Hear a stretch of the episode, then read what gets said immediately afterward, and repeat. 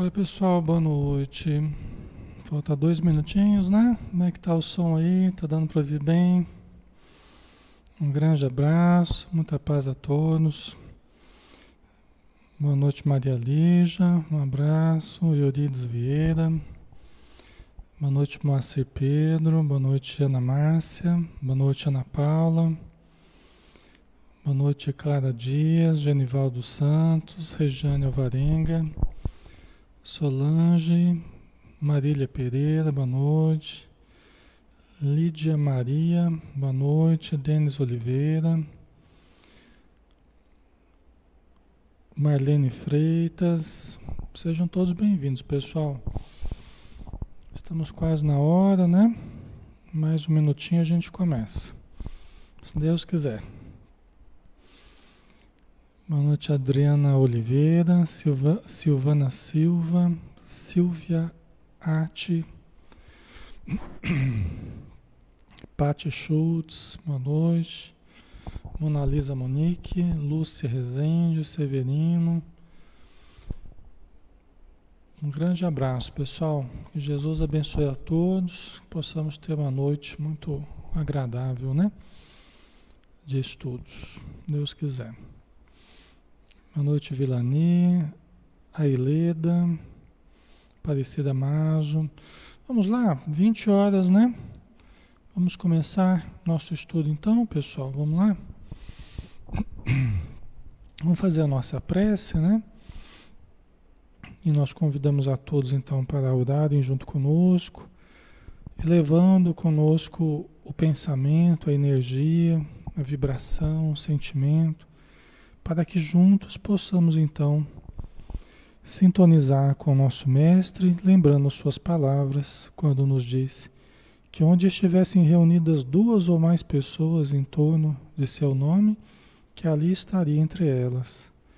Então, Senhor, nós sabemos que estás conosco, que a tua luz nos ilumina, que teu amor nos envolve, que a tua paz abençoa este momento, envolvendo não apenas a matéria, os ambientes, as famílias, mas envolvendo também e principalmente os espíritos necessitados em torno de nós. Que todos possam receber a tua mensagem cristalina, a tua mensagem de luz para iluminar o seu coração e a sua mente. Obrigado por tudo e que assim seja, Senhor. Muito bem, pessoal. Então sejam todos bem-vindos. Meu nome é Alexandre Camargo. Falo aqui de Campina Grande. Nós estamos realizando esse trabalho em nome da Sociedade Espírita Maria de Nazaré. E ficamos muito felizes com a presença de todos, tá? Hoje nós vamos começar um, um outro estudo, né? Que é um estudo que a gente não pretende seja um estudo técnico, um estudo é, minucioso historicamente, nada disso. A gente pretende que seja um estudo é muito mais coração, muito mais sentimento, muito mais emoção, né? que a gente precisa muito disso também. Né? É o estudo do livro Paulo e Estevão, que é um clássico, né? É um clássico do Espiritismo. É um clássico da mediunidade de Francisco Cândido Xavier, nosso querido Chico Xavier. Livro de Emmanuel. Né? O Emmanuel tem livros maravilhosos através do Chico, né? E o Paulo Esteve é um desses. Eu confesso para vocês que antes de. Eu já li várias vezes o livro Paulo Estevão, muitos de vocês já leram, né? Antes de ler o Paulo Estevão, eu tinha uma certa dificuldade de entender o Evangelho. Eu tinha uma certa dificuldade de entender e até de me afeiçoar, vamos dizer assim, ao Evangelho segundo o Espiritismo, né? quando citava os, os discípulos de Jesus, quando citava Paulo. Eu tinha uma certa dificuldade. Esse livro, é, há muito tempo atrás que eu li a primeira vez, né? Mas esse livro ele abriu assim né, o entendimento é, para muitas questões evangélicas, muitas questões do evangelho, tá? E hoje nós precisamos bastante de resgatar, né? Esses livros clássicos, nós precisamos bastante resgatar a ideia religiosa do espiritismo, né? Para não ficar uma coisa muito técnica, apenas filosófica, mas ah, o espiritismo é também sobretudo religião, né? Então, falar de Jesus, falar de religião, o aspecto evangélico é extremamente importante, tá? Eu, pelo menos, eu, eu vejo assim, né? A Luciana falou, eu estudei em audiobook, né, Luciana? Que bom, ótimo. É bom que é, a gente vai degustando, né? Então, aqui nós vamos fazer uma leitura, tecer alguns comentários, né? Tem uma vibração muito boa, tem alguns momentos que eu vou ter que me segurar aqui vocês vão ter que vibrar por mim aqui, porque se tem um livro que me emociona, é o livro Paulo Estevam. Tá? Então, se eu começar a gaguejar aqui, ficar, né? Lacrimejando aqui, chorando, você já sabe o que, que é. Tá? É porque esse livro ele evoca é, muita coisa boa na gente, né? É um livro de uma vibração muito, muito interessante. Tá? Então vamos lá, pessoal, sem mais delongas, vamos começar. Boa noite a todos que estão chegando, pessoal, sejam bem-vindos, tá? Vamos lá. Então, o livro Paulo Estevam. Né?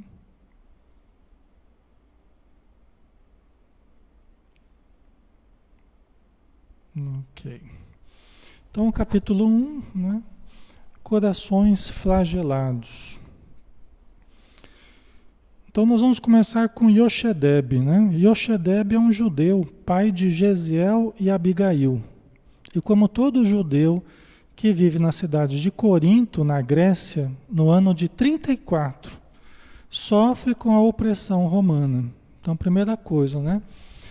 Então, nós estamos começando com uma família é, de judeus, que morava na Grécia, em Corinto, é? no ano de 34. Porque veja bem, Jesus tinha morrido, né? Fazia um ano aproximadamente que Jesus tinha morrido. Jesus morreu no ano 33, não é? Então aqui nós estamos no ano 34, que é quando o Emmanuel começa essa, essa narrativa aqui. Né? Então, Yoshedeb né, e todos os judeus eles sofriam muito com a opressão romana. Por quê? Porque Roma dominava boa parte do mundo conhecido, não é? Roma dominava boa parte do, do Ocidente, boa parte do Oriente, tá? Inclusive chegando à África, né? Então era uma dominação extremamente grande e opressora, né? Que durou muito tempo. A Grécia, ela ela vem numa, num período histórico antigo, né? uma cultura, filosofia, as artes tal. E Roma chegou na Grécia, destruiu muitos templos, construiu outros, houve uma certa miscigenação né? de culturas. E, e nesse ano, ano de 34, é onde nós começamos a nossa narrativa. Né? E ele é espancado por não saudar os tribunos, os tribunos romanos, os soldados romanos, ao cruzar com estes na rua. E pouco depois é espancado novamente por ter a audácia de saudar outro grupo de tribunos. Então Yoshedeb, de uma manhã clara, alegre, bonita, né? quente, em Corinto, Yoshedeb sai com a sua cestinha e vai para o mercado fazer as suas compras né? pegar os mantimentos que ele precisava. Tá? No meio do caminho, Yoshadeb já um, um senhor de idade, barbas brancas, né? magro. No meio do caminho, ele topa com um grupo de soldados romanos que começam a fazer chacota com ele, começam a ironizá-lo, começam a debochar dele, né? fazer piadas. Ele percebe e ele, com atitude de humildade, ele se abaixa, tenta passar discretamente. E aí um soldado mais perverso fala assim, mas o que, que é isso? Um judeu que não tem a dignidade de, de, de saudar os seus os soldados romanos, né? E aí avançou para ele, né? E deu umas bofetadas nele. ele caiu no chão, né, machucado e tal. E após várias bofetadas, o, o soldado se sentindo satisfeito levantou e o velho ali meio desconjuntado, humilhado, levantou e foi para o mercado, trazendo todo aquele sentimento de raiva, né, de indignação, tal. Fez as suas compras e no meio das compras ele ouviu parar uma liteira, né? E desce um, um, representante de Roma e lê um édito. E nesse édito falava que todos aqueles que haviam sido prejudicados por os processos judiciais de algum tempo atrás, que Licínio Minúcio, que era um, um representante de Roma, tinha levantado vários processos, né, tinha gerado vários processos e teria prejudicado várias pessoas. Então, todos aqueles que teriam sido se sentido prejudicados poderiam recorrer ao mesmo Licínio Minúcio no dia seguinte, tal, né, falando o local, a hora, tal. E várias pessoas ficaram, ficaram entusiasmadas, né? Várias pessoas ficaram entusiasmadas, principalmente aqueles que se sentiam prejudicados. E Yoshedeb estava entre eles. Né? Aí fez as compras, voltou. Olha que ele estava passando, né? É, é, ele procurou ir por um caminho até mais longo para fugir do novo encontro com os romanos. Eis que ele topa, por infelicidade, ele topa com um novo grupo de romanos. E aí ele pensou: meu Deus do céu, o que, que eu faço? Da outra vez eu eu deixei de saudar eles e levei uns bofetões. E agora? Eu saldo, eu saúdo ou não saúdo eles? Né? E aí ele resolveu saudá-los. Né? Nobres, soldados romanos tal. Aí um soldado olhou para ele, o que, que é isso? Né? Um velho judeu tendo ousadia de saudar os soldados romanos. E novas bofetadas, né? E o velho sem reagir, né, com o seu corpo já enfraquecido pela idade, suas barbas brancas agora tingidas de sangue, né? Ele apenas olhou, né, para o soldado que o atingira e, e como se fosse um dardo assim de cólera, né? Que ficaria, segundo Emmanuel, ficaria para sempre na memória do, daquele soldado. Né? Mas ele levantou-se e seguiu adiante, ainda sob a zombaria dos soldados que ali estavam. Né? Então vamos lá. É, Corinto, pessoal, fica aqui, ó, só para a gente ver. Ó, onde está esse balãozinho vermelho aqui? Na Grécia, né? Corinto fica aqui. Eu coloquei um mapazinho para vocês, tá? Depois vocês dão uma olhada aí melhor. Certo? Então, o que, que aconteceu com Yoshedeb? Né?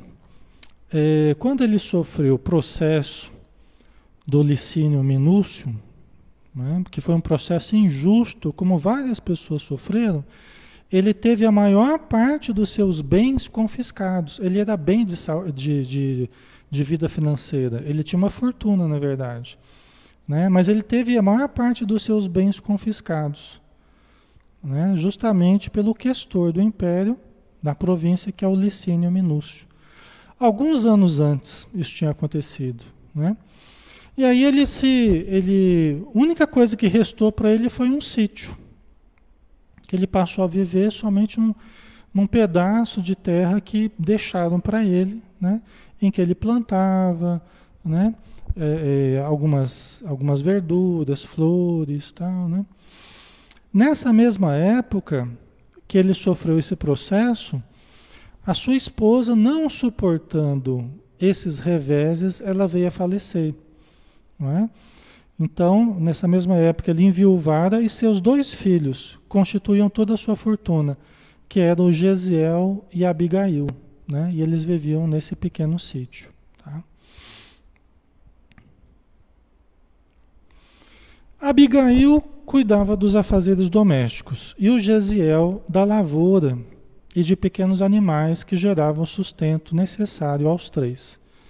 O, o patriarca carregava em seu íntimo uma revolta contra os desígnios divinos, para com seu povo e sua família. Revolta esta que se confrontava em seu íntimo com os estudos dos velhos testamentos que exortavam a resignação. Tá? Então vamos lá. Abigail e o Gesiel eram duas joias.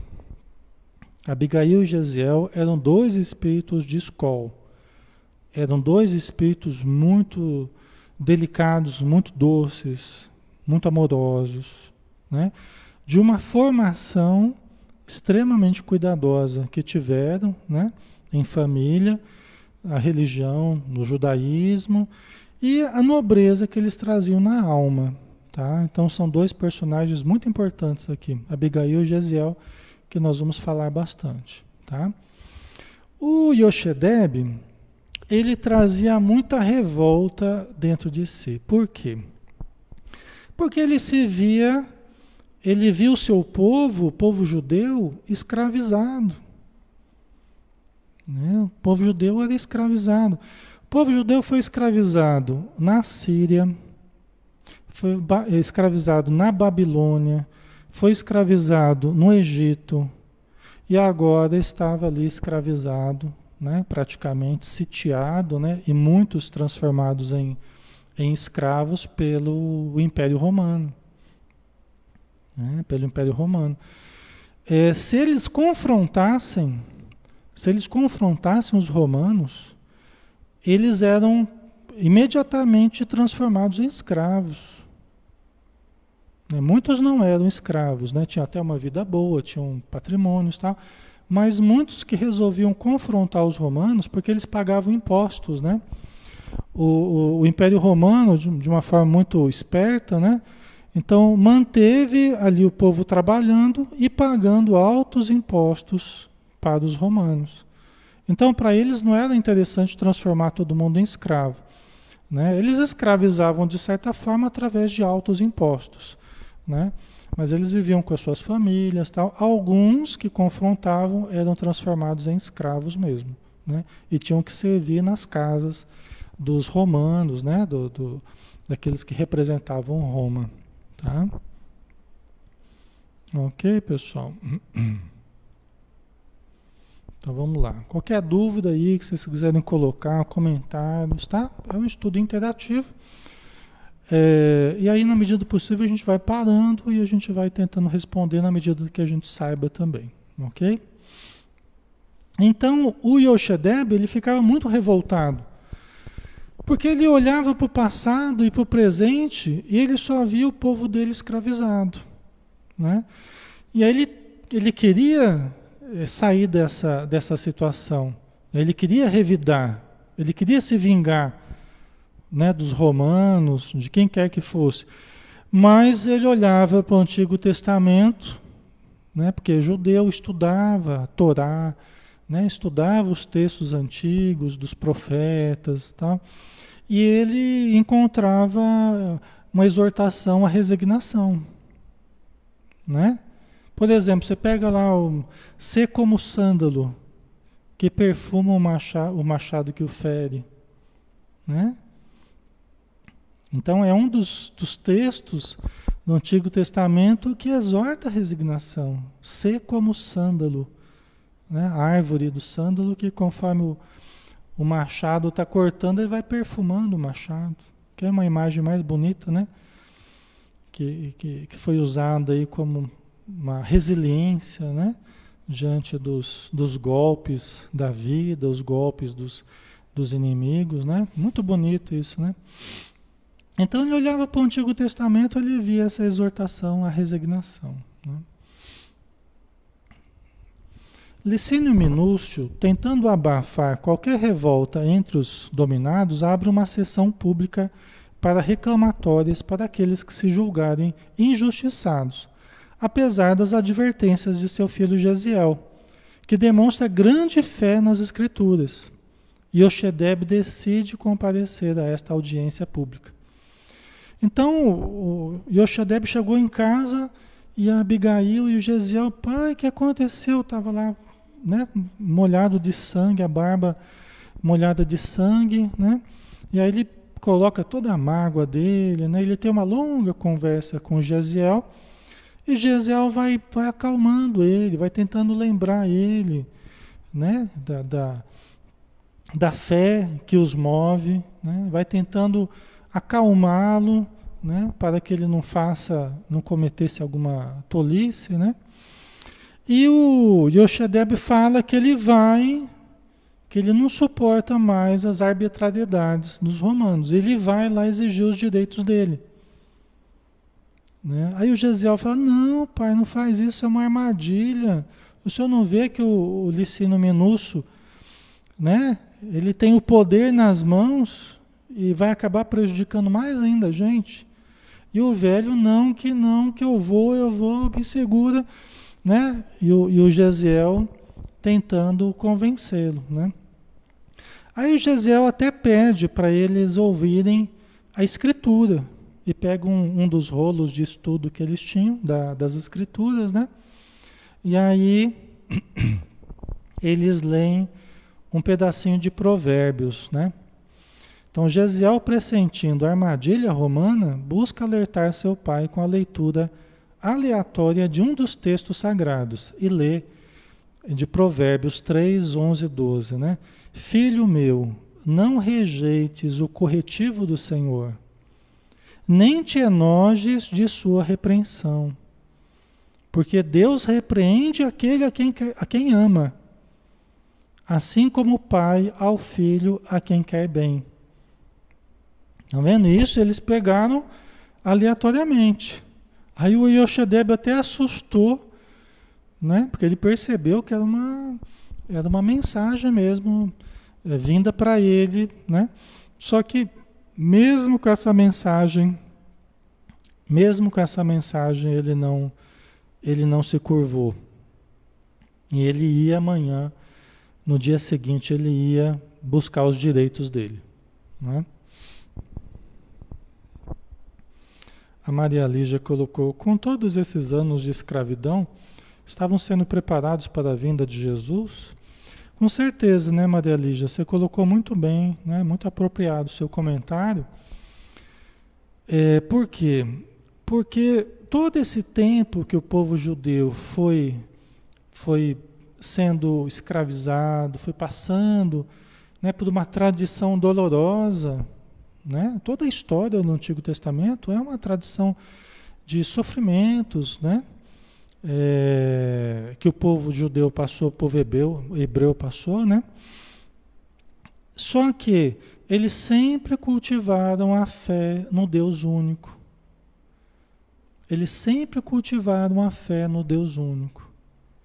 E essa, essa foi a grande vantagem, foi a grande colaboração do povo hebreu né? o cultivo do Deus único. Enquanto os outros povos eram politeístas, os, os hebreus eram monoteístas. Né? Eles acreditavam num só Deus. E foi em cima dessa base que Jesus veio. E veio justamente ali, né? justamente naquela região. Né? Aqui nós estamos falando da Grécia, né? em Corinto, mas Jesus foi ali na, na região de Israel, do, né, da Palestina ali, né? Então, no núcleo central, central do judaísmo, né? É, segundo Emmanuel, é porque era um povo muito orgulhoso, que precisava muito de Jesus. Né? Precisava muito. Você vê, Jesus veio e não acreditaram. Não se dobraram. Jesus veio no meio deles e não se dobraram mataram Jesus, né? E aqui não tem nenhum antissemitismo, hein, pessoal? Pelo amor de Deus, isso aqui é história, isso aqui é um romance, tá? Mas é, é, Jesus veio, né? Em cima dessa base do Deus único, né? E aí, em cima disso, ele construiu essa ideia do Deus Pai, né? Então, é diferente de outros povos que eram politeístas, tá? Ok? É, Maria Lígia até colocou, bem-aventurados os que sofrem, né? Pois que serão levados no meu reino, exatamente, né? Era um povo muito sofrido e que certamente muitos ali teriam condição de ouvir Jesus, como ouviram, né? Como ouviram. Muitos outros não deram ouvidos, inclusive, né? Reagiram a Jesus, né? Mas vamos lá, né? Vamos continuar. Então, isso mesmo que Gesiel falava, né? Não sobre Jesus, porque, né? É, eles nem sabiam de Jesus aqui na época, tá? Gesiel não sabia, Yoshedeb, ninguém, ninguém tinha tido contato com Jesus, tá, pessoal? Um ano após a morte de Jesus. E não tinha internet, não tinha live, não tinha nada. Né? Não tinha WhatsApp para avisar. Falou, oh, você está sabendo que já morreu lá o filho do carpinteiro? Não tinha nada. Então as notícias demoravam para correr e tal, né? Então eles não sabiam nada a respeito de Jesus, tá? aqui no momento. Então vamos lá. No dia marcado, no dia seguinte, Yoshedeb vai até a audiência pública e, após expor sua inconformidade com os fatos ocorridos, ouve a sentença que o condena a entregar seu único bem, o pequeno sítio, no prazo de três dias. Então o que, que aconteceu? Ele ficou esperando junto com uma pequena multidão a multidão foi diminuindo, as pessoas foram sendo recebidas, iam saindo e ele esperando. Até que ele foi o último a ser recebido. Né? E aí ele expôs a queixa dele, reclamou, falou que tinha sido injusto o processo e tal. E aí o, o Licínio Minúcio decretou lá que o sítio é, que ele estava não pertencia mais a ele e que ele tinha que sair em três dias daquele sítio. Aí ele se desesperou, né? Aí ele se desesperou. Aí ele acusou, falou, reclamou e não teve jeito. E, inclusive, ele recebeu dez bastonadas, né? Para que ele calasse a boca diante do representante de Roma. Né? Então era uma armadilha mesmo. Licínio Minúcio tinha propriedades vizinhas a dele. E certamente ele queria o restinho que estava sob os cuidados de Yoshadeb. Né? Então ele acabou de desapropriar novamente né, um último pedacinho de terra que a família tinha. Né? Ok. E aí o que aconteceu? Né? Quando ele saiu quando Yoshedeb saiu cambaleante, depois de levar uma surra, ele saiu cambaleando e não sabia o que fazer, né? ficou andando a esmo, indo em direção à sua casa, e aí ele passa perto da casa dele, ele vê a, a data ali, o, a construção, né? O, o, as terras ali do Licínio Minúcio, que eram dele e que ele havia tomado. Né? ele viu que estava meio seca. Né? E aí ele vem a ideia nele, a ideia infeliz, por certo, né? de tacar fogo na propriedade do Licínio Minúcio.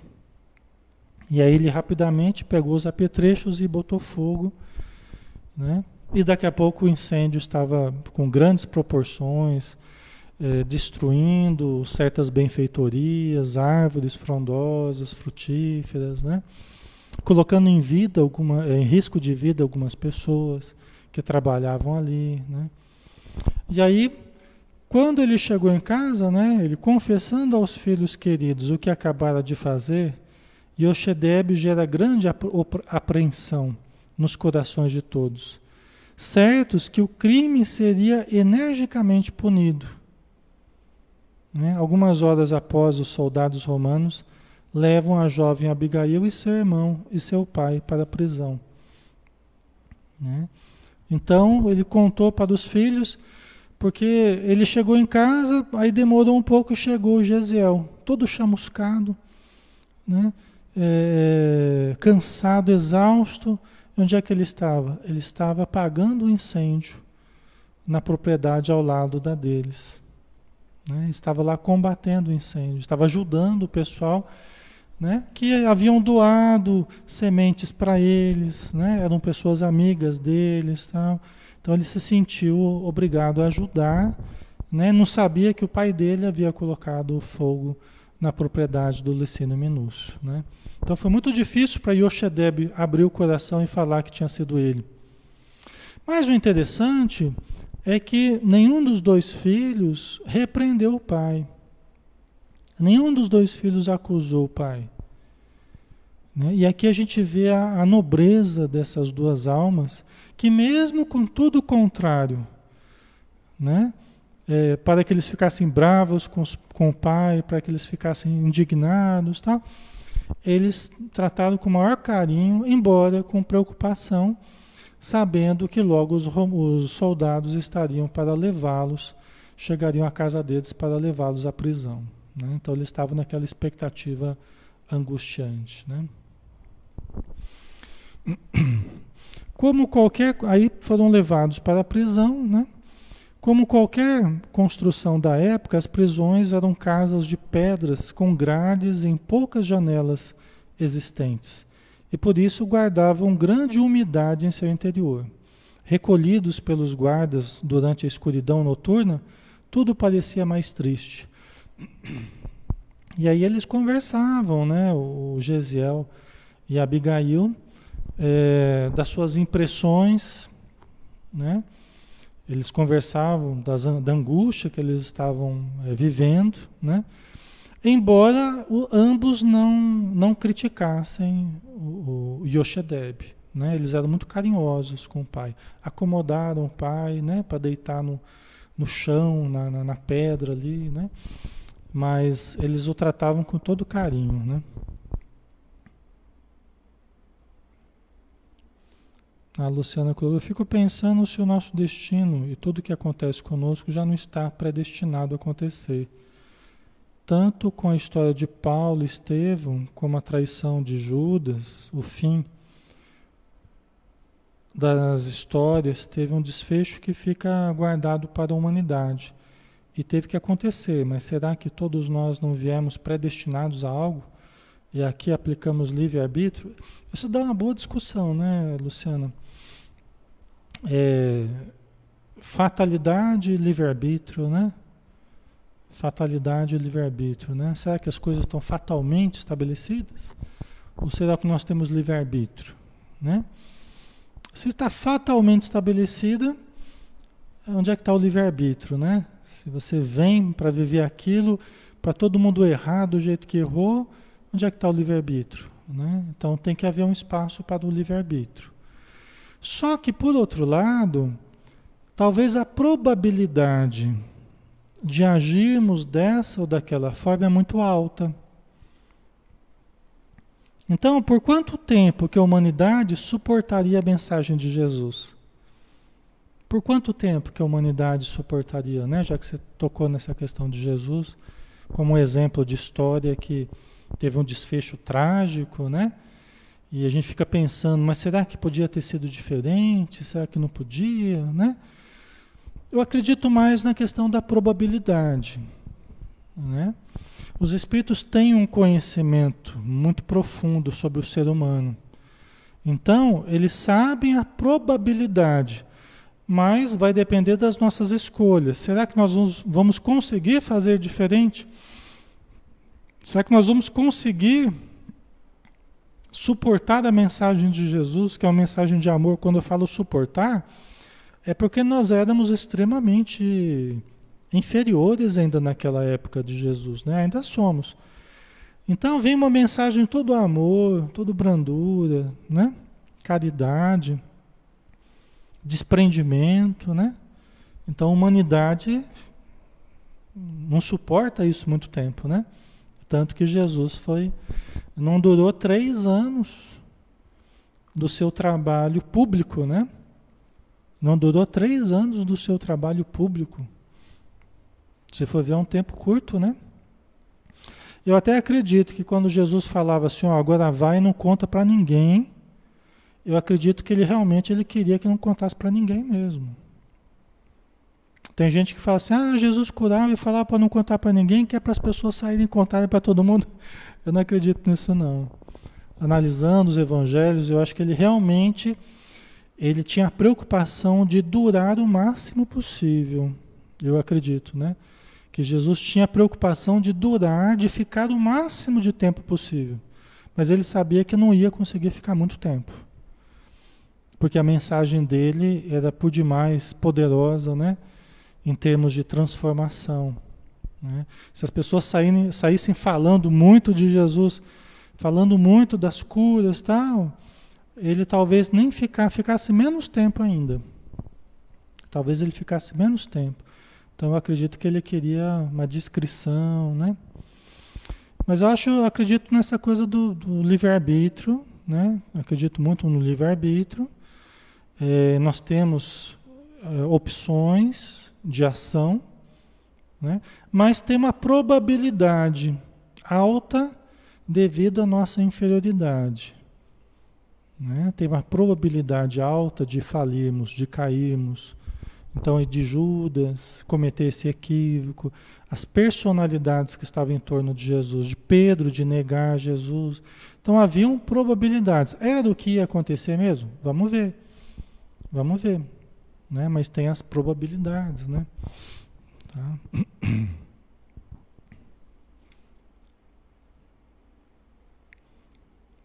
Ok. A Solange também, né? A Solange acha que ele dizia para prolongar um pouco mais, né? O trabalho dele aqui, né? Eu acho também. É, a Maria Lígia colocou há toda uma programação, né? É, pré-reencarnatória. Imagina a programação de Jesus, né? Deve ter sido muito minuciosa, muito elaborada, né? Então há uma, uma, uma, programação, assim como nós temos a nossa programação também. Só que Jesus é outro nível, né? Só que tem que haver um espaço para o livre-arbítrio também, né, pessoal? Senão, tudo já está predestinado, então, né? Qual que é a nossa ação aí nesse meio? Aí o livre-arbítrio desaparece, né? Certo? Ok. Deixa eu ver o que mais vocês estão colocando. É Paulo Estevão, Sol. É, né? Essa trilogia de Emmanuel, né? Ave Cristo, há dois mil anos, 50 anos depois, né? Que são livros muito bons mesmo. E o Paulo Estevão é uma maravilha, né? Então vamos lá, vamos ver. Eles estão na prisão né? Então, continuando. Yoshedeb, muito abatido pelo longo dia e também pelo remorso de colocar os filhos em situação crítica, adormece no duro chão da cela. Imagina o drama de consciência que ele ficou, né?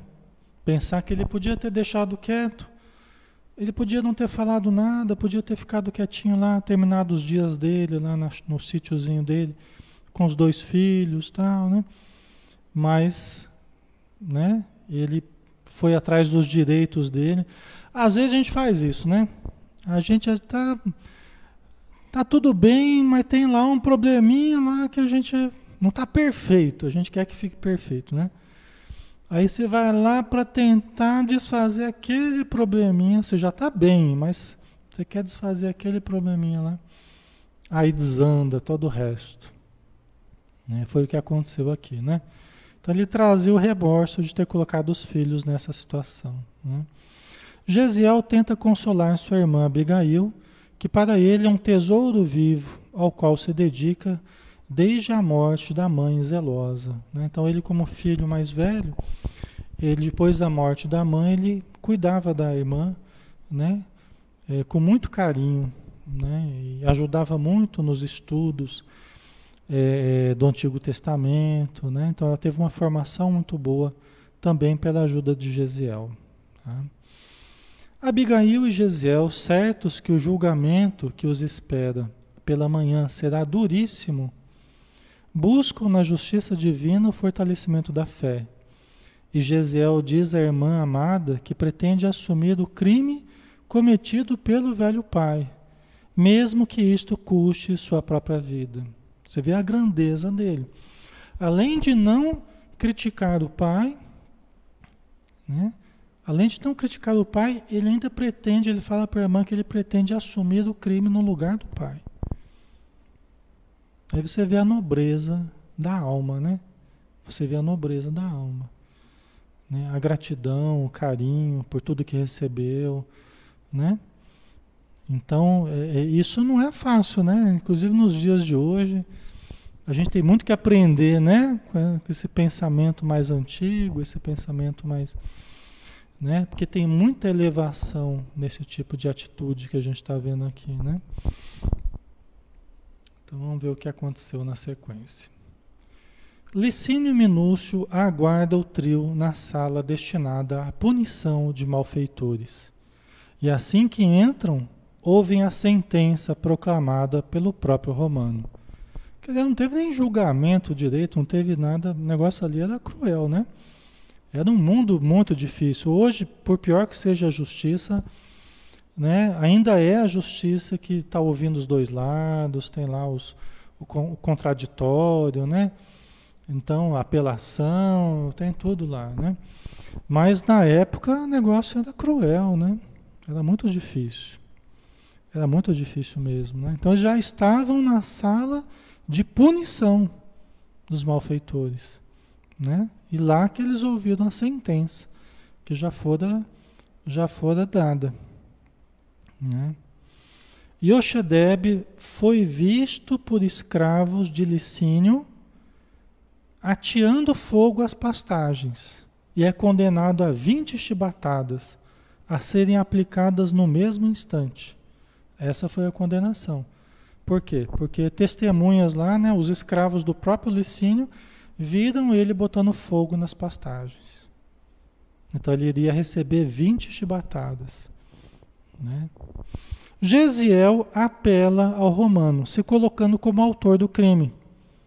O procurador romano inesperadamente condena os dois à mesma sentença. O Yoshedeb, porque foi visto pelas testemunhas, e o, e o Gesiel, porque porque incriminou a si mesmo. E ele de uma forma irônica, ele falou, então os dois vão, os dois vão receber o castigo. Né?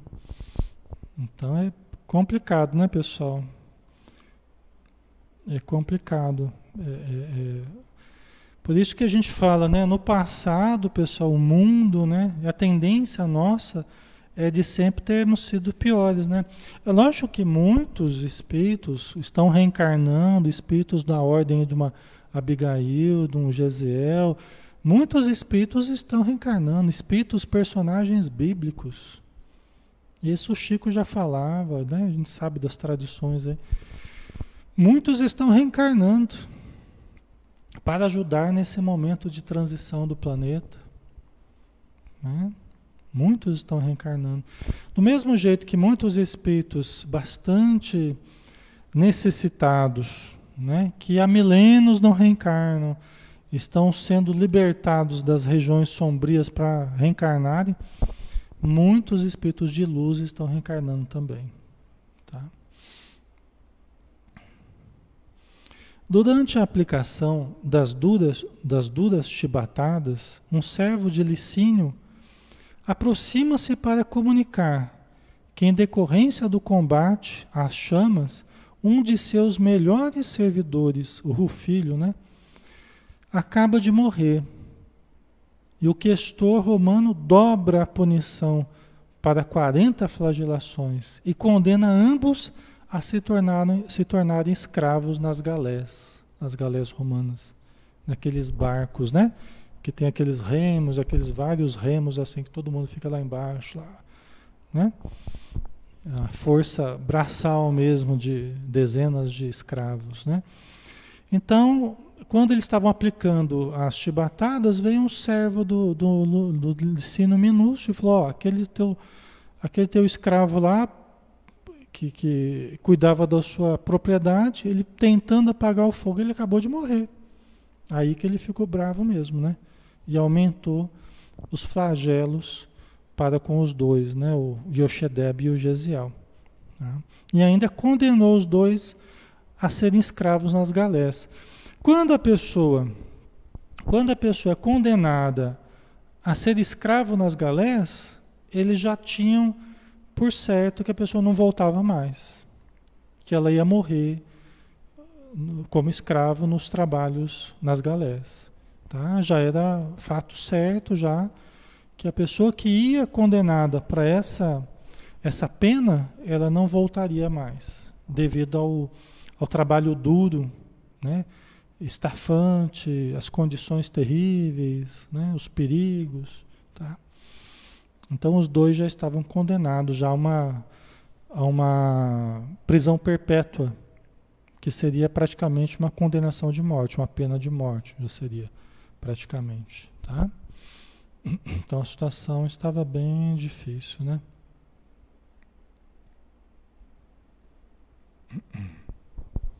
É um trabalho muito duro, né, Solange? É, Para piorar um pouco mais, né, amor? É.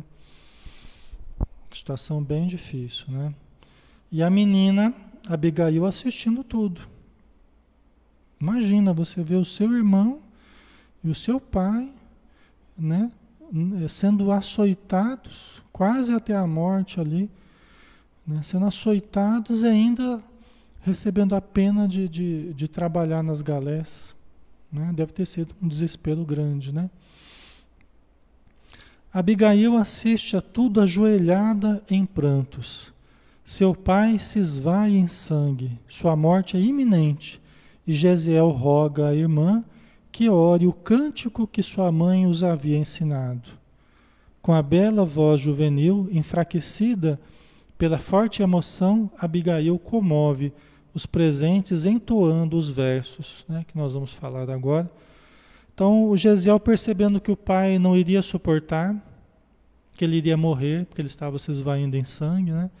Então ele pede, Abigail, canta a prece dos aflitos. Eles tinham essa prece em forma de canção, né? E ela então começa a entoar os versos dessa canção em voz alta ali, né? Então vamos ver, muito bonita, né? A prece dos aflitos. Senhor Deus, Pai dos que choram, dos tristes, dos oprimidos, fortaleza dos vencidos, consolo de toda dor. Embora a miséria amarga, dos prantos de nosso erro, deste mundo de desterro, clamamos por vosso amor. Isso em forma de música deve ser lindo, né? Nas aflições do caminho, na noite mais tormentosa, vossa fonte generosa é o bem que não secará. Sois em tudo a luz eterna, da alegria e da bonança, nossa porta de esperança, que nunca se fechará. Né? Então ela cantando ali, a, a chibatada correndo solta e ela cantando em, em voz trêmula, mas em voz alta, né? comoveu o, o, aqueles que lá estavam, né? O mal-estar provocado por uma criança, ela tinha 18 anos, tá? aproximadamente, o Gesiel um pouco mais velho, né? O mal-estar provocado por uma criança que canta, uma jovem, né, que canta enquanto seu pai morre, leva Licínio Minúcio a pedir que retirem a jovem do local e a libertem imediatamente. Então, a canção que ela cantou, como que para preparar o desencarne do pai, né? Porque Gesiel pediu para preparar o desencarne do pai. Ele percebeu que era um momento grave, porque o momento do desencarne é um momento grave, é um momento delicado, né? Que nós temos que tentar produzir um ambiente o máximo elevado, né? Aquele que está partindo se sinta tocado né? Não se deixe levar pela revolta, porque às vezes a nossa destinação pós-morte está relacionado com a nossa atitude mental na hora do desencarne. Né? Se você desencarna com revolta, ou se você se deixa enternecer, facilita o acesso dos espíritos amigos, talvez até da esposa dele, né? que não fala no livro, não fala, mas provavelmente a esposa que deveria estar ali esperando esperando o desencarne dele para vir ajudá-lo, mas às vezes depende muito da condição que o, que o, que o desencarnante está na hora, né? Então Gesiel pediu, Abigail, canta a pressa dos aflitos, né? Papai está morrendo, né? Então, assim, a, a, não mudou a, a, determinação dos romanos, ela cantar essa música não mudou a determinação dos romanos, né? Mas deu liberdade a ela, porque talvez nem ela saísse dali. Talvez ela fosse ser escra escravizada. Né? Então, o Licínio Minúcio se sentindo mal, porque assim, quando você está num ambiente onde as pessoas são pessoas, né, às vezes de uma moral mais complicada, se você faz alguma coisa elevada, as pessoas muitas vezes se sentem mal. Você começa a cantar uma música elevada, as pessoas, que música, que negócio esquisito.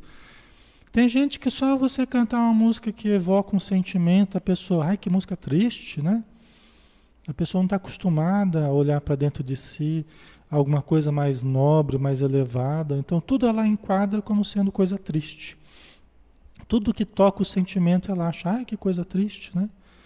Então, Licínio Minúcio e todos que estavam ali em torno começaram a se sentir mal. Né? Quando a gente se sente mal com uma coisa elevada, é sinal que a gente está mal mesmo, né? É que nem evangelho no lar, né? Se a família corre quando você fala para fazer evangelho no lar, é porque a vibração não está boa em casa, né? Que é uma coisa elevada, né? Mas essa música, essa prece deu liberdade, deu a liberdade para ela. É, fez com que eles quisessem que ela saísse logo dali, né? E o soldado que levou ela para o exterior era um senhor é, que também ele falou, eu também tenho filha, né? Eu entendo o teu sofrimento, né? Ele quis ajudá-la. Ele falou, olha, sai daqui, ouve o meu conselho, sai da cidade o quanto antes, para que você não passe por humilhações maiores ainda. Porque eles poderiam querer, pessoal, não volta para sua casa, não volta para pegar nada. Porque você pode acabar tendo humilhações mais fortes ainda do que o que você já passou. Né? Então foi uma orientação boa. Ela nem foi para casa, ela foi para uma casa de uma senhora que ela conhecia, né? E essa senhora, ela indicou, né? Uma, uma outra família, né? Vamos ver aqui a sequência, né? Yoshedeb expira pela última vez e Gesel é recolhido de volta à cela, bastante ferido. Abigail é jogada à rua e segue perturbada, sem saber onde ir, sem o irmão, com o pai morto, sem lar para retornar, do que fazer, né? Então esse soldado falou: não volta para casa não. Ela foi para casa de uma amiga, só que a amiga não tinha condição de recolhê-la, né? E falou: olha, mas tem um casal né, que eu conheço que está indo, eles perderam o filho deles e eles estão, estão indo, eles estão saindo da cidade. Quem sabe você consegue alcançá-los, né? Então ela foi em busca desse casal. Então ela segue para a casa de Zacarias e Ruth, que tiveram um jovem filho assassinado pelos romanos e que desejam retirar-se da cidade. Eles estavam indo na direção da Palestina. Eles estavam indo na direção da Palestina. Eram judeus também que estavam indo na direção da Palestina. Né? Abigail, então, após andar né, na direção da casa deles, o sol forte, ela estava febril. Né? Quando ela encontra o casal, ela roga ao casal que a levem junto. E estes, comovidos pela narrativa de Abigail, decidem acolhê-la como uma filha que preencherá o vazio de seus corações. Né? Então, eles perderam um filho, mas ganharam uma filha. E quando ela chegou e conversou com eles, logo em seguida ela desmaiou. E ficou muitos dias entre a vida e a morte, em estado febril, delirando, né? mas sob os cuidados de ambos, como se fosse a filha deles. Tá? Aí a gente termina hoje, pessoal, esses dois primeiros capítulos, né? São os dois primeiros capítulos. Espero que tenha ficado claro para vocês. Vai ser uma mini novela aí, né? Só que de um conteúdo muito elevado, né? Vamos ver o que, que vocês estão escrevendo aqui. Ah, Cida, que maravilha. Estou aqui me sentindo muito bem a tudo que estou acompanhando. Que bom, Cida. Fico feliz. A ideia é essa, né? Já que a gente está aqui confinado, já que a gente está, né, muitas vezes com dificuldades, aproveitar esses momentos. Minha ideia foi, né, aproveitar esses momentos para a gente desligar das coisas e se ligar a Jesus, se ligar ao Evangelho, né?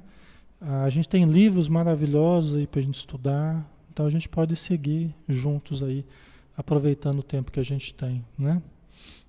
Ok. A Solange, quando leio este livro, me sinto no lugar onde estão e vivencio o momento, muito lindo. Eu também vou falando para vocês, eu vou falando para vocês, mas eu vou vendo as imagens, as imagens que eu mesmo crio, né? Não é que eu estou vendo a coisa, não, né? Paranormalidade, não. Mas eu vou né, imaginando, vou falando e vou imaginando também, então é muito gostoso para mim também, né? Ok. Ou isso, né? Com certeza essa prece bate muito com o que vivemos hoje em dia, infelizmente. É verdade. E é uma prece das mais bonitas, né? A prece dos aflitos é uma das campeãs, campeões, né? Campeãs, né? É uma prece linda mesmo. E a gente, é bom a gente, você sabe uma coisa boa é da gente decorar essas preces, né? É, a gente fala assim, ah, mas é bom a gente fazer prece sincera, prece do coração. É bom, é maravilhoso. Mas a gente ter também umas preces assim, em que a gente, a gente grava aquilo, pessoal ajuda muito a gente em certos momentos, viu? Às vezes você está lá meio angustiado, você começa a lembrar da prece, e você sabe ela decorada, e você começa a fazer, e aquilo ajuda muito. Tá? Sem falar no tempo em que a gente está decorando a prece. Que é um tempo, um tempo bom também, né? porque você está investindo o seu tempo repetindo aquilo, né? mentalizando tal. É um tempo também abençoado, né? em que a gente está se detendo, utilizando a memória para as coisas mais importantes que a gente poderia usar, né? É guardar uma prece na cabeça. É um do, uma das, da, das, das funções que a gente mais, mais sublimes né, para a nossa memória, né? Gravar uma prece, gravar uma poesia de conteúdo elevado, né? Então, bem legal, né?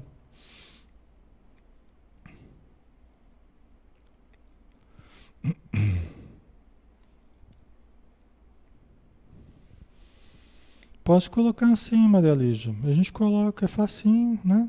É, tá na internet ali, facilmente a gente pega. Eu já usei ela em momentos bem críticos, assim, sabe? É, já usei ela em momentos bem importantes, bem críticos, assim, que me ajudou muito. É. Ok, vamos, vamos postar, sim. Ô Wilson, obrigado Alexandre, me sinto muito bem com seus conselhos, orientações, muito obrigado, os Espíritos de Luz te protejam muito. Obrigado a você Wilson, obrigado a todos que, que estão sempre com a gente estudando, sabe? Quando vocês colocam algo assim, é, eu sei que é sincero, eu sei que é do coração de vocês, e isso nos motiva muito, tá? Isso nos motiva muito, isso nos dá força para a gente continuar nesse trabalho de estudo, sabe? Então isso faz valer a pena, porque a gente, a gente tem um retorno de vocês. Fala, olha, está sendo bom, está me ajudando. Então eu me sinto muito bem com isso, porque é, faz se aproximar mais de mim um retorno daquilo que a gente está fazendo. Tá? Mesmo com os defeitos que a gente tem, mesmo com a precariedade que é. Você vê, é um estudo simples, não vai ter nada assim muito complexo aqui, mas o mais importante é a vibração. Né? Eu quero que a gente sinta essa energia desse livro. E quem sabe vocês se animam, os que não leram, lerem o livro, os que já leram, lerem, lerem de novo, né? Vai ser muito legal, tá bom? Nós vamos fazer a nossa prece final então, né? Para gente, a gente terminar né? o nosso estudo de hoje, já quase 21, né? Agradecendo então novamente a Jesus, agradecendo ao Chico Xavier que nos trouxe essa obra, agradecendo ao Emmanuel, né, que são seres que estão em algum lugar, nós não sabemos ao certo, mas em algum lugar estão vivendo, agindo, estão também evoluindo, né? Assim como nós agradecemos aos próprios personagens que também são seres reais, também estão vivos em algum lugar.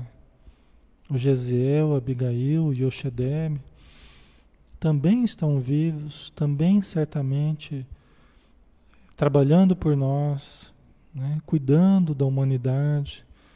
Então nós agradecemos a todos esses né?